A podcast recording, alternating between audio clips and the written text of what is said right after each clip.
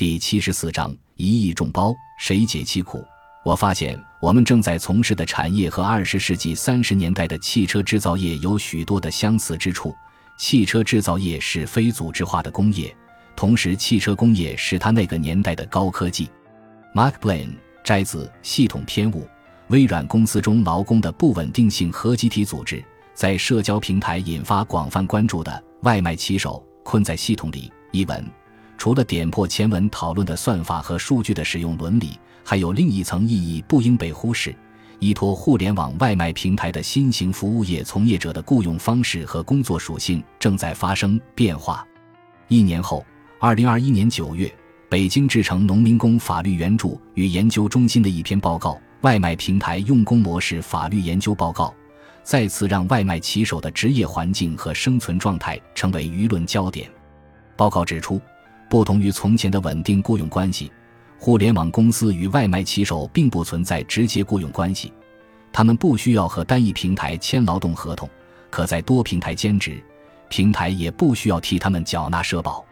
外卖平台扮演着信息中介角色，骑手们被外包给其他公司，用工风险和成本也被外包出去。大量的第三方公司成为外卖平台的法律防火墙。这些讨论时，许多人意识到，便利的互联网外卖消费背后离不开骑手群体的付出，而这个群体的权益并没有被新型经济平台充分重视。不过，这些讨论成为热点本身也反映一种趋势：数字经济带来的新型雇佣关系已成为公共关切话题。它已经不再停留在数字经济平台的商业模式密心层面。相比此前的工作类型，这种新型雇佣关系具有不稳定性、低保障性和高风险性。从业者、消费者和社会都需要消化这种生产关系的变化。二零二一年底发布的《中国灵活用工发展报告》蓝皮书指出，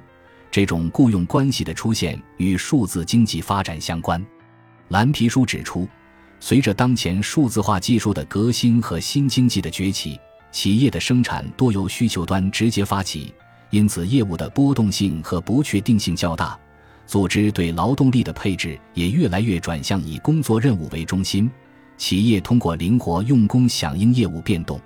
此外，降低成本、突破编制限制、规避风险等也是企业灵活用工的主要动机。外卖骑手只是这个群体里的典型代表。学院派从理论上对这些新型生产关系给出过分析。数字泰勒主义指出，数字化浪潮正在改变职业的属性。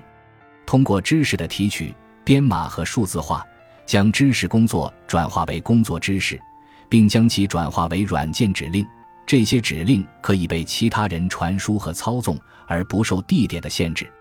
不受时空限制的工作。可以让人联想到当下流行的很多名词，共享经济、众包经济、零成本社会、零工经济、灵活用工等都能与之挂钩。这种新型雇佣关系所覆盖的群体规模并不小。以共享经济下的参与者为例，国家信息中心分享经济研究中心发布的报告《中国共享经济发展报告》显示，二零二零年我国共享经济参与者人数约八点三亿人。其中，服务提供者约八千四百万人，同比增长约百分之七点七；平台企业员工数约六百三十一万人，同比增长约百分之一点三。而《中国灵活用工发展报告》蓝皮书则认为，二零二一年我国有百分之六十一点一四的企业在灵活用工，比二零二零年上升五点四六个百分点。企业更倾向于扩大而非缩减灵活用工规模。据中国人民大学灵活用工课题组测算，全国灵活用工的人数高达九千八百六十七点四万人，劳动者数量已接近一亿人。总体来看，这是一个越来越庞大的群体。中国劳动关系学院中国职工状况研究课题组用去劳动关系化的就业来定义这种新型雇佣关系。他们编制的《中国职工状况研究报告》指出。共享经济带来了大量的就业机会，特别是吸纳了去产能、退伍军人及下岗再就业人群，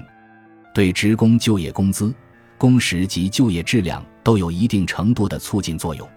但值得关注的是，共享经济发展产生了去劳动关系化的就业状况。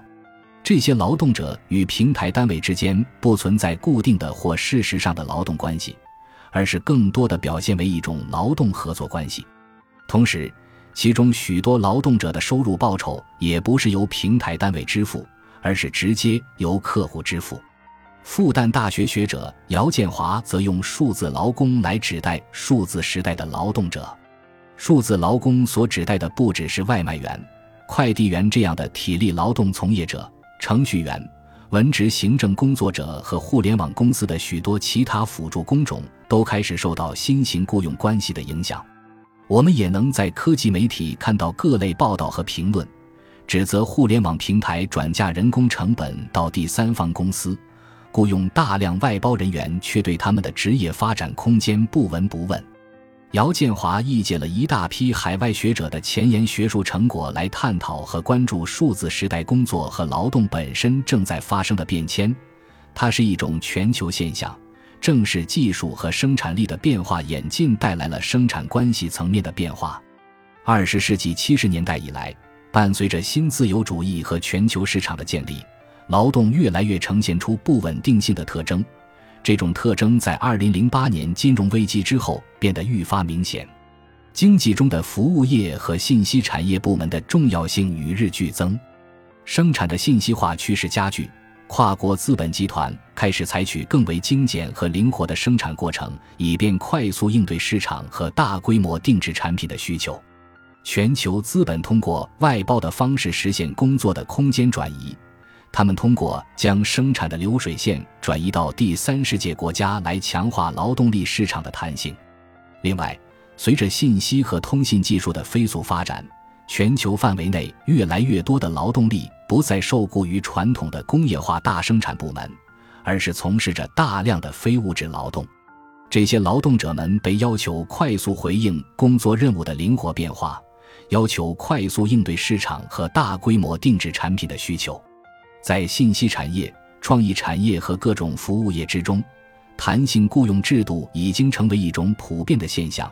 这些行业中的工作要求，如灵活变化的工作任务和弹性机制，不仅改变着劳动者的劳动形式，也改变着他们在工作场所之外的生活方式。正是这种高度弹性的工作应对需求。信息产业里出现了每周需要工作七十小时的从事高科技和知识性生产的劳动者。信息巨头们还将工作的执行分解为不同的过程，通过要求不同的过程具备不同程度的技能，从而方便企业主更精确地根据特定的流程来匹配工资率，绝不支付超过必要的部分。由此，永久性的临时工出现了。他们长期从事临时性的工作，随时可能被替代，过着不稳定的生活。科技行业的临时工进入公共讨论，始于上世纪末美国微软公司。上世纪九十年代末，微软把大约百分之三十五的工作承包给临时性雇员。学者恩达布罗菲追踪了这一过程。从二十世纪九十年代开始，微软公司采取了灵活管理重要改革机制。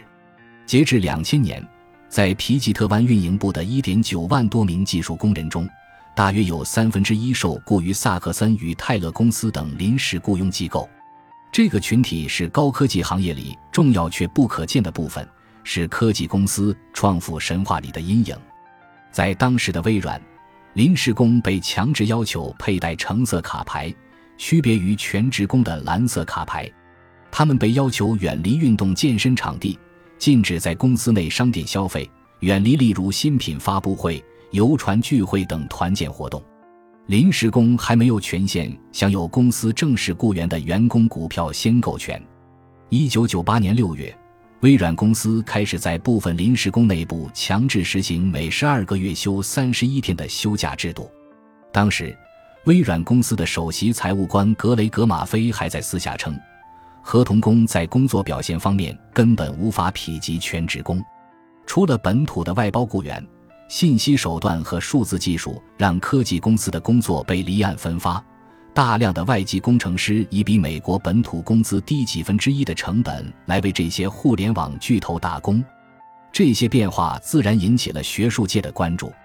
二十世纪九十年代，法国社会学家皮埃尔·布迪厄就用不稳定性概念来指出工作的这种变动。他说，存在着大量的劳动后备军，给予那些工作中的人们可以随时被替代的感觉。二零一一年，学者盖伊斯坦丁则在《不稳定的无产者：新危险阶级》中用“不稳定的无产者”来描述全球化经济下新的劳动形式和劳动者的新状态。劳动者因愈发灵活的工作而变得越来越缺乏稳定性和制度性的保障，劳动合同的时效性不断缩短，长期失业人数总量持续增长，劳动者个体时常陷入对失业的担心和焦虑之中。他们只能成为企业的合同工、临时工和外包工，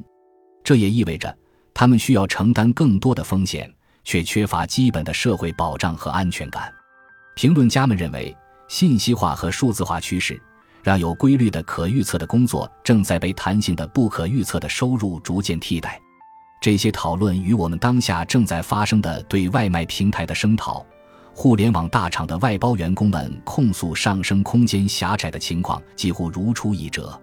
二零一四年，福布斯杂志撰稿人乔麦·肯德里克在一篇文章中表示：“现在，我们现在都是外包方，外包可能的形式不断多样化。外包不再以百万美元大贸易为特征，在这些交易中，信息技术部门的运作过程交由第三方负责。相反。”许多小事情的点点滴滴，渐渐地交由外部的实体负责。从当下的趋势来看，数字经济改变工作和职业的形态已成定局。许多互联网大厂为了降低用工成本，在正式岗位之外设置了大量的外包岗。这些外包岗位的流动性大，上升空间狭窄。一家财经自媒体报道这个群体的境况时称，在互联网快速发展时期。外包人员是性价比极高的燃料，而当发展停滞、危机感最先涌来，他们是最容易被抛弃的那一部分。无论是外卖平台的骑手、众包用车平台的司机，还是大厂的外包员工，数字经济带来的新型雇佣关系及其劳动关系、权益保障，都是社会面临的新挑战。而这个群体里又有大量的弱势群体。往往从事着与普通人的数字生活密切相关的新型服务业，一旦因权益纠纷产生恶性事件，会成为牵动全社会情绪的火药桶。因此，数字平台在享受网络效应带来的裂变增长的同时，也需要在这些新型生产关系的制度和法律层面的规范到位之前，承担自身应当承担的责任，否则很容易引发舆情危机。中国人民大学灵活用工课题组顾问杨伟国在接受采访时曾表示：“对待灵活用工，既要顺势而为，刺激劳动力市场各要素的合理流动，更要合理规制，保障民生福祉。欲戴王冠，必承其重。”从这个意义上看，从前轻装上阵的数字巨头们，到了需要补课的时候。